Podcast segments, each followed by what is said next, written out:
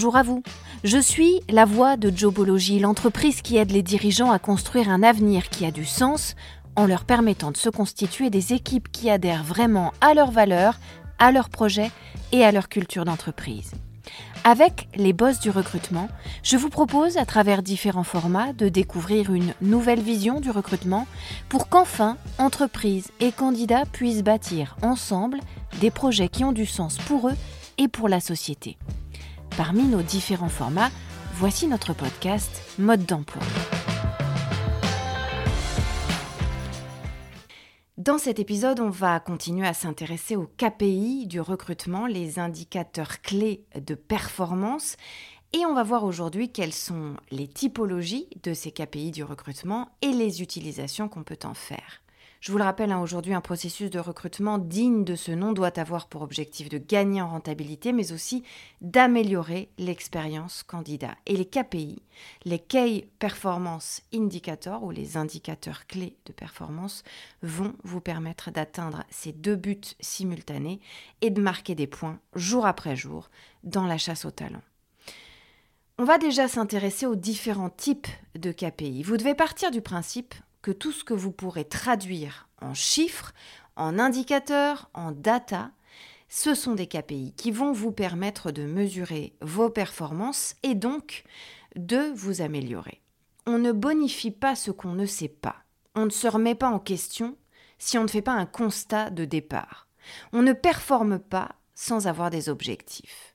Ce sont des maximes, des principes élémentaires du fonctionnement humain que vous devez vous approprier en tant que RH ou que recruteur ou que décisionnaire dans le processus de recrutement de votre entreprise pour pouvoir performer et avancer. D'où l'importance de ces KPI, ces indicateurs de performance, parce que ce sont des données effectives, des données objectives et qui font office de preuve et qui doivent mettre tout le monde d'accord pour partir d'un constat et dresser en fonction de ce constat, les grandes lignes d'une ou de plusieurs stratégies correctives, qui seront simultanées ou qui se succéderont dans le temps, peu importe, mais avec une finalité commune, c'est de faire mieux, toujours mieux, pour gagner plus dans tous les domaines. Et on ne parle pas que d'argent, évidemment. Faire plus de chiffres, certes, mais aussi gagner en notoriété, en marque employeur, en talent de qualité. Donc,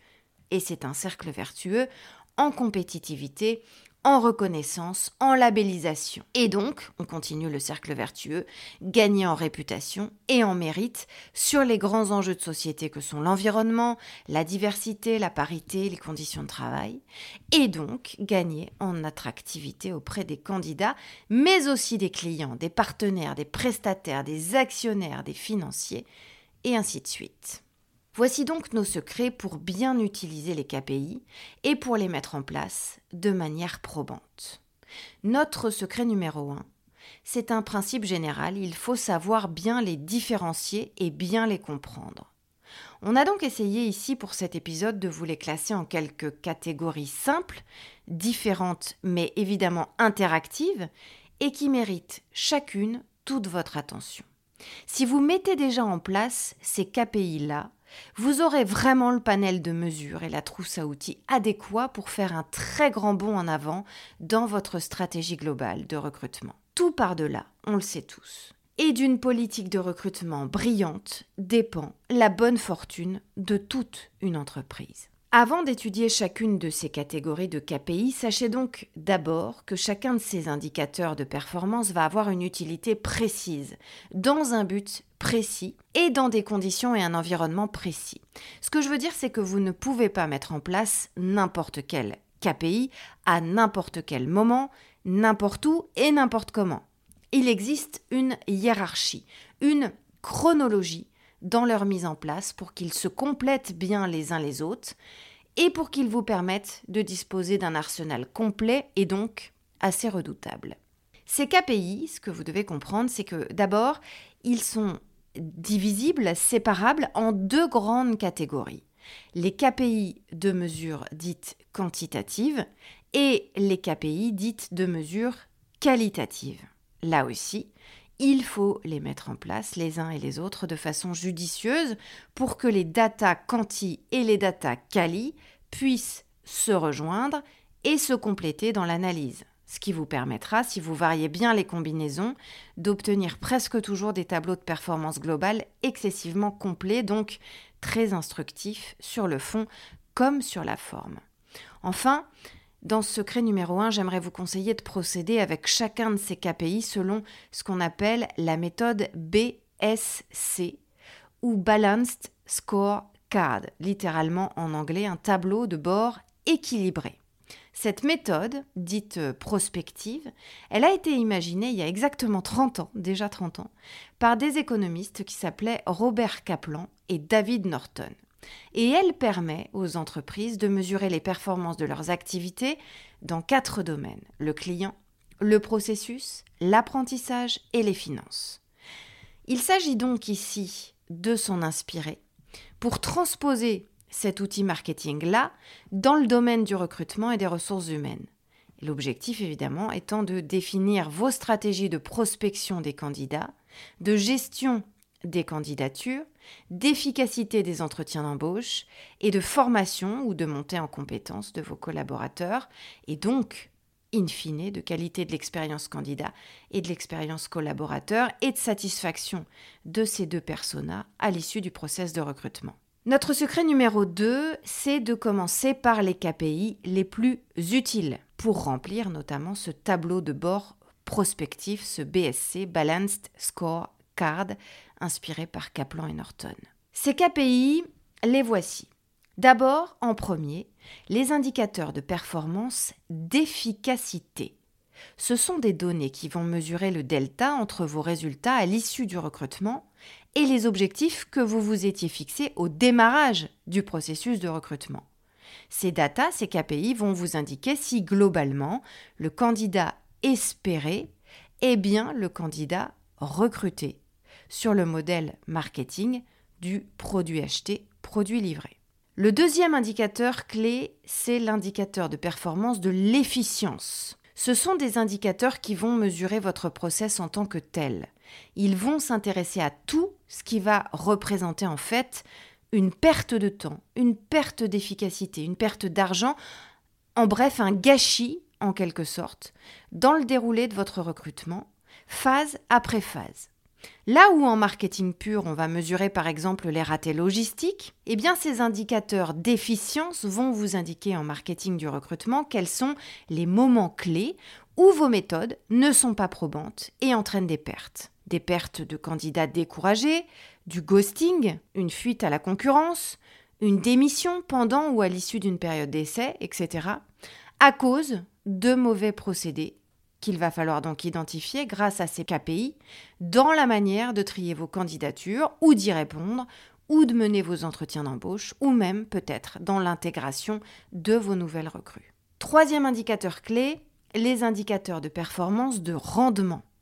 Ces KPI-là vont intégrer simultanément les deux indicateurs qu'on vient de voir. Ils vont mesurer à la fois ce qui produit le maximum de résultats en un minimum d'efforts, donc l'efficacité, et puis le rendement, donc l'efficience. Par exemple, pour bien visualiser, en marketing traditionnel, ces KPI de rendement vont mesurer si la logistique pour amener un produit de l'usine jusqu'au client a été à la fois efficace, parce que le client est satisfait, parce que le produit a été acheminé rapidement, sans casse, dans un conditionnement et un emballage adéquat, etc.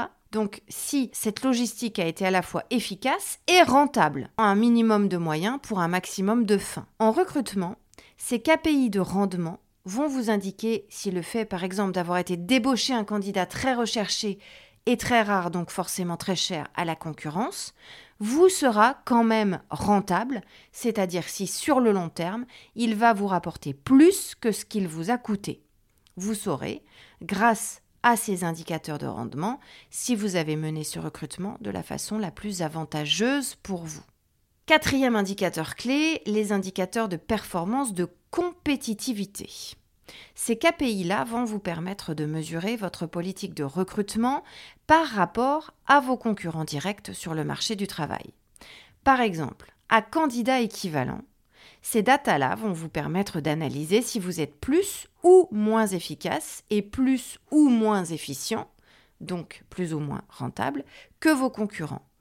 Par exemple en mesurant le temps dédié au recrutement, les moyens alloués au recrutement, les concessions négociées dans le cadre du recrutement, le turnover des candidats étudiés à terme, la possibilité de leurs évolutions dans l'entreprise et les avantages retirés, la capacité de ces candidats à promouvoir votre marque employeur, etc. Grâce à ces KPI-là, vous allez mesurer la relation, en fait, entre la performance de l'entreprise et la performance de la concurrence grâce au recrutement. Le cinquième indicateur de performance clé, c'est le KPI de valeur. C'est un KPI qui va vous aider à mesurer le ratio entre la valeur de votre entreprise aux yeux du candidat, c'est-à-dire son ressenti de votre marque employeur, et puis le coût réel que ce recrutement représente pour vous. En d'autres termes, ça va mesurer si votre candidat a le sentiment que la valeur de votre marque entreprise mérite qu'il fasse des concessions sur le salaire, sur la flexibilité, sur la disponibilité, les horaires, la vie privée, etc. Il va mesurer ce KPI si le candidat a le sentiment que votre marque entreprise mérite ses concessions pour pouvoir venir travailler avec vous et pour vous. Et du coup, ça va mesurer si ce recrutement a plus de valeur à ses yeux qu'il n'en a pour votre porte-monnaie. En clair, plus votre marque employeur est forte, plus ce ratio va être intéressant pour vous et plus vos recrutements seront rentables. Parce que ça veut dire, finalement, que les candidats de qualité seront tellement attirés par vous qu'ils seront prêts à baisser leurs tarifs ou à faire d'autres types de concessions pour faire partie de vos équipes. Le sixième et avant-dernier indicateur clé de performance, c'est celui de la profitabilité. En fait, c'est la proportionnalité entre le coût total que vous allez dépenser pour vos recrutements et le bénéfice total que les mêmes recrutements vont vous rapporter, tout simplement. Et puis le dernier, c'est l'indicateur de performance de rentabilité, et c'est donc le KPI qui va vous permettre de calculer en quoi vos dépenses d'investissement dans le recrutement sont ou ne sont pas transformées en profit. Voilà pour notre secret numéro 1 sur les KPI clés indispensables dans le recrutement. Je vous propose maintenant, c'est notre secret numéro 2, quelques exemples de KPI complémentaires qui sont plus spécifiques au marketing, mais que vous pouvez transposer au recrutement et qui vont encore améliorer vos performances en la matière. Vous avez d'abord, dans ces quelques KPI supplémentaires plus spécifiques au marketing, mais que vous pouvez donc transformer quand vous embauchez, vous avez d'abord le time to market. C'est un KPI qui va vous permettre de calculer le bon moment pour procéder à un recrutement, depuis la définition du candidat persona jusqu'à la disponibilité du nouveau collaborateur pour commencer à son nouveau poste. Vous avez aussi le lead time ou le délai. C'est un KPI qui va s'appuyer sur la durée de votre processus de recrutement. Il va analyser les recrutements passés pour vous aider à accélérer vos processus sur les recrutements à venir sans en impacter évidemment la qualité. Vous avez ce qu'on appelle le stock out ou rupture de stock exactement comme en, marketing pur, c'est un KPI qui va vous aider à calculer le nombre de fois sur une année où vous avez besoin de pourvoir un poste pour mieux vous organiser et pour mieux organiser aussi vos futures campagnes de recrutement et mieux, du coup, les planifier. Vous avez ce qu'on appelle le market share ou part de marché. C'est un KPI qui va calculer quelle est la part de marché que vous avez gagnée grâce à un recrutement sur une temporalité donnée. Vous avez le KPI inactivité. Ce data-là, ces data-là vont vous indiquer la part d'inactivité de vos collaborateurs et le pourcentage de temps pendant lequel, par exemple, un collaborateur ne vous fait pas profiter de sa productivité. Vous avez le KPI rotation des stocks, exactement comme en marketing pur. Il s'agit ici pour vous de calculer le rapport direct entre ce que vos collaborateurs produisent et vos effectifs actifs dans l'entreprise. C'est important dans le commerce électronique, par exemple. Vous avez le KPI turnover ou chiffre d'affaires. Ce KPI va vous aider à mesurer le turnover de vos collaborateurs, leur taux de remplacement, le gain ou la perte de productivité après un remplacement, le ratio quali aussi entre les collaborateurs qui partent et ceux qui arrivent, etc. Vous avez le KPI panier moyen. Alors ce KPI-là, transposé au recrutement, eh c'est un indicateur qui va vous permettre de calculer le ratio entre votre chiffre d'affaires total et le nombre de vos collaborateurs. Vous avez le KPI coût d'acquisition. Et là, en l'occurrence, ça va mesurer le coût d'acquisition d'un candidat. C'est un indicateur de performance qui va vous permettre de calculer le rendement d'une campagne de recrutement en évaluant le rapport entre les frais engagés et le nombre de candidats ayant postulé. Comme ça, vous pourrez vous rendre compte du coût moyen d'une candidature pour un poste. Ça va vous permettre, par exemple, d'ajuster vos prochaines campagnes de recrutement en fonction de vos budgets prévisionnels ou à l'inverse, de calculer vos budgets prévisionnels en fonction des moyens que vous voulez allouer au recrutement. Et puis enfin, je voulais vous parler de ce KPI du marketing qu'on appelle le taux de portée. Il est très utile pour mesurer l'efficacité globale d'une campagne de recrutement, ou plus spécifiquement, l'efficacité d'une annonce ou d'un entretien d'embauche ou d'un test de recrutement, etc. C'est un KPI qui mesure par exemple, pour un entretien d'embauche, le ratio entre le nombre de candidatures réceptionnées et le nombre de rendez-vous réalisés après. Pour une offre d'emploi, ça va mesurer le délai qui aura été nécessaire à partir de la diffusion ou de la publication de l'offre et puis la prise de poste de la nouvelle recrue. Voilà quelques exemples de ces KPI du marketing qu'on peut transposer au recrutement. Notre secret numéro 3, c'est de mettre en place évidemment des KPI qui soient cette fois-ci purement spécifiques au recrutement c'est très important. Ce sont des indicateurs qui, là aussi, hein, bien sûr, ont été inspirés par le marketing, mais qui ont été spécifiquement imaginés pour analyser vraiment les process et les besoins du recrutement. Et ces KPI-là sont importants parce que ils vont compléter tous les précédents dont on vient de parler, mais ils vont aussi permettre d'avoir un diagnostic particulièrement pointu sur certaines facettes du recrutement qui ne peuvent en fait pas être juste calqué sur le marketing. Voici quelques-uns donc de ces KPI spécifiques au recrutement. C'est une liste évidemment qui n'est pas exhaustive. L'un des plus importants, c'est bien sûr le taux de candidats reçus en entretien d'embauche.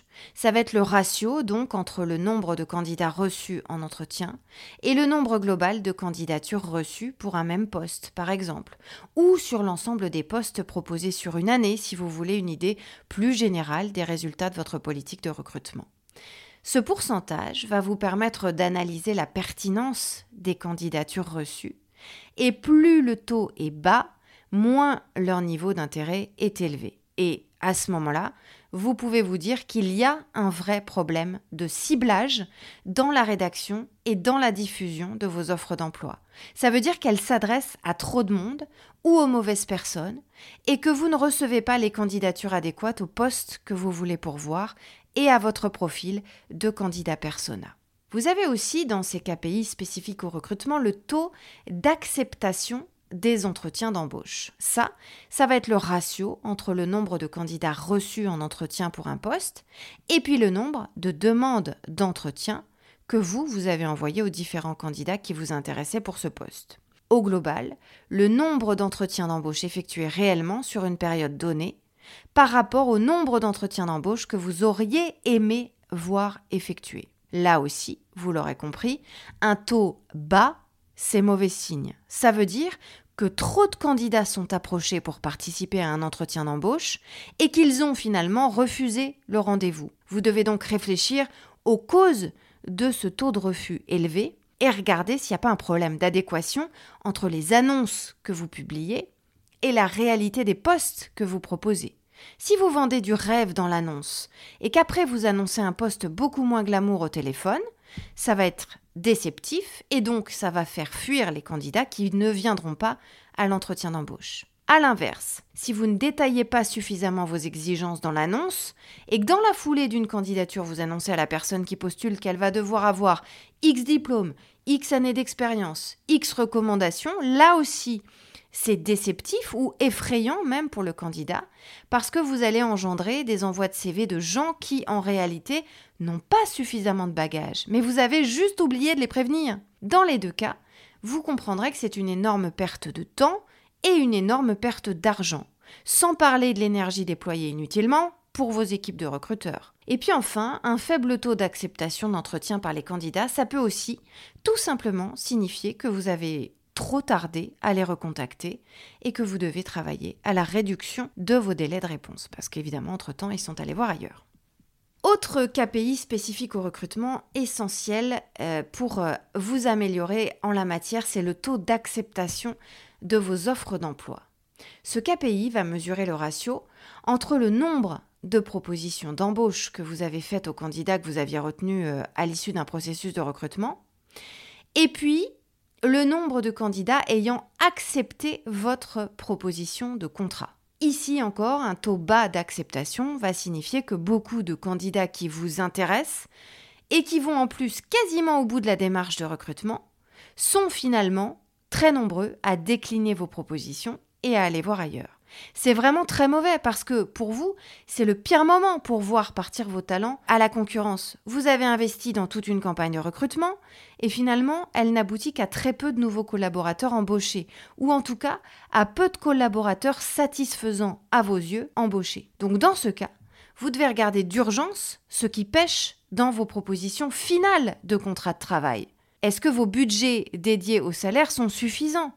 Est-ce que les avantages que vous proposez en nature ou pécuniaires, avec le comité d'entreprise, avec l'équipement, avec les primes, avec les aides diverses, par exemple au déménagement, que sais-je, est-ce que ces avantages en nature ou pécuniaires sont existants, suffisants? Est-ce qu'ils ne sont pas trop mesquins? Est-ce que votre communication est bonne tout au long du processus de recrutement? Est-ce que vos candidats ne découvrent pas trop tard que vous avez certaines exigences en matière de congés, d'équilibre pro-perso? De mobilité, de flexibilité, que certaines missions ne leur conviennent pas, etc. Enfin, ça peut être la conséquence d'une crise qui provoque une chute brutale de votre marque employeur, un scandale, un procès, un plan de licenciement maladroit en parallèle d'une campagne de recrutement, des délocalisations, une polémique sur la parité, sur l'environnement, bref. Et dans ce cas-là, il vous faut en urgence un plan de communication de crise pour d'abord redresser votre marque employeur et délivrer de nouveaux messages positifs aux candidats avant de vous lancer dans toute nouvelle campagne de recrutement. KPI suivant, qui est très intéressant, c'est ce qu'on appelle le KPI ou les KPI du sourcing candidat.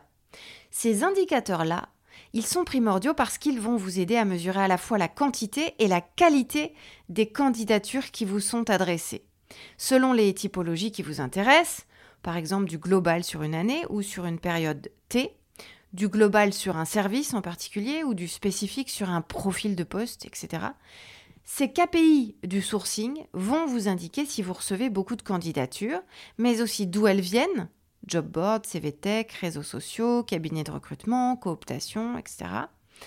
Ils vont vous indiquer la proportion de recrutement effectué à partir de chacune de ces sources, et donc le taux de recrutement, c'est-à-dire le ratio entre les postes pourvus et les postes à pourvoir, etc. Ce sont des indices de performance à la fois sur les volumes de candidatures que vous allez traiter et sur leur qualité. Ces indicateurs, ils sont essentiels pour comprendre vos failles et pour ajuster vos actions, mais aussi pour vous permettre d'analyser si vous avez bien rempli vos objectifs de recrutement en fonction de vos besoins.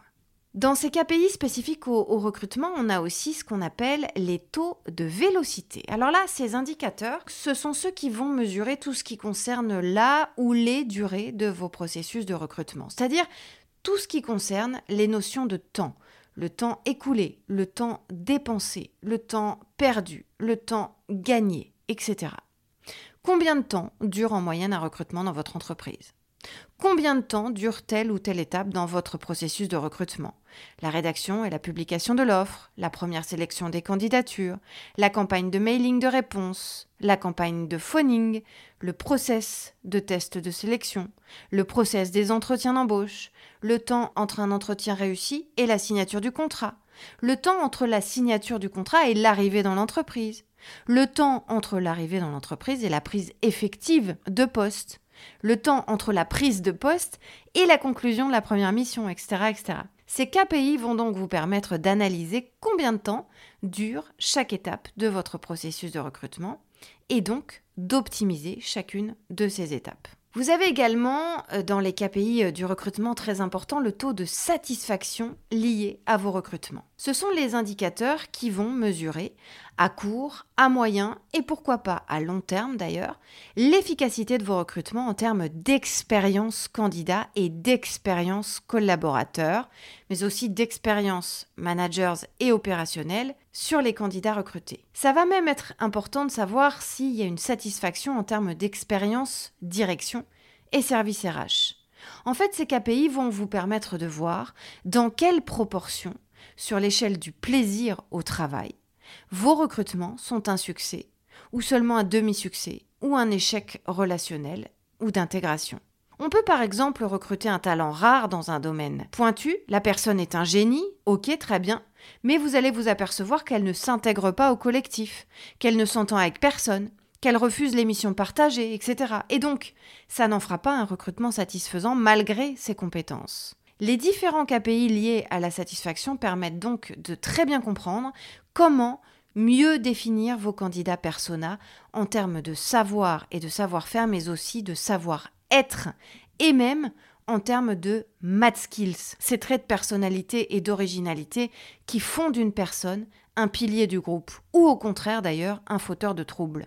C'est important parce que l'onboarding de vos candidats, leur intégration dans l'entreprise, leur capacité à être opérationnels et efficaces très vite, et puis aussi leur capacité à être des moteurs pour le collectif, tout ça va dépendre du juste dosage entre les qualités requises chez un candidat. Alors, ces indicateurs vont vous aider à ajuster vos exigences pour des recrutements qui seront performants sur un plan technique, mais aussi sur un plan humain. Et puis bien sûr, parce que l'argent c'est le nerf de la guerre, vous avez les KPI liés au coût du recrutement. On les a déjà longuement et largement évoqués en détail dans les épisodes précédents des Boss de l'emploi, je vous y renvoie. Mais si on se résume succinctement, ce sont des datas essentielles pour planifier vos budgets prévisionnels, pour éviter la gabegie de ressources et pour améliorer dans le même temps les performances de votre processus d'embauche. Voilà pour cet épisode. Euh, le prochain épisode des Boss de l'emploi se penchera plus spécifiquement sur les KPI, les indicateurs clés de performance du recrutement liés au digital, puisque vous le savez aujourd'hui, le numérique a pris une part prépondérante dans notre société en termes de travail, de recrutement et d'épanouissement des collaborateurs. Passez une belle journée.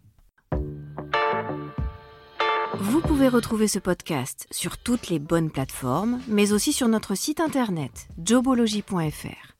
Vous y trouverez également notre blog et toutes nos ressources pour les recruteurs et les dirigeants d'entreprise. N'hésitez pas à liker ce podcast, à vous abonner et à le partager, bien sûr.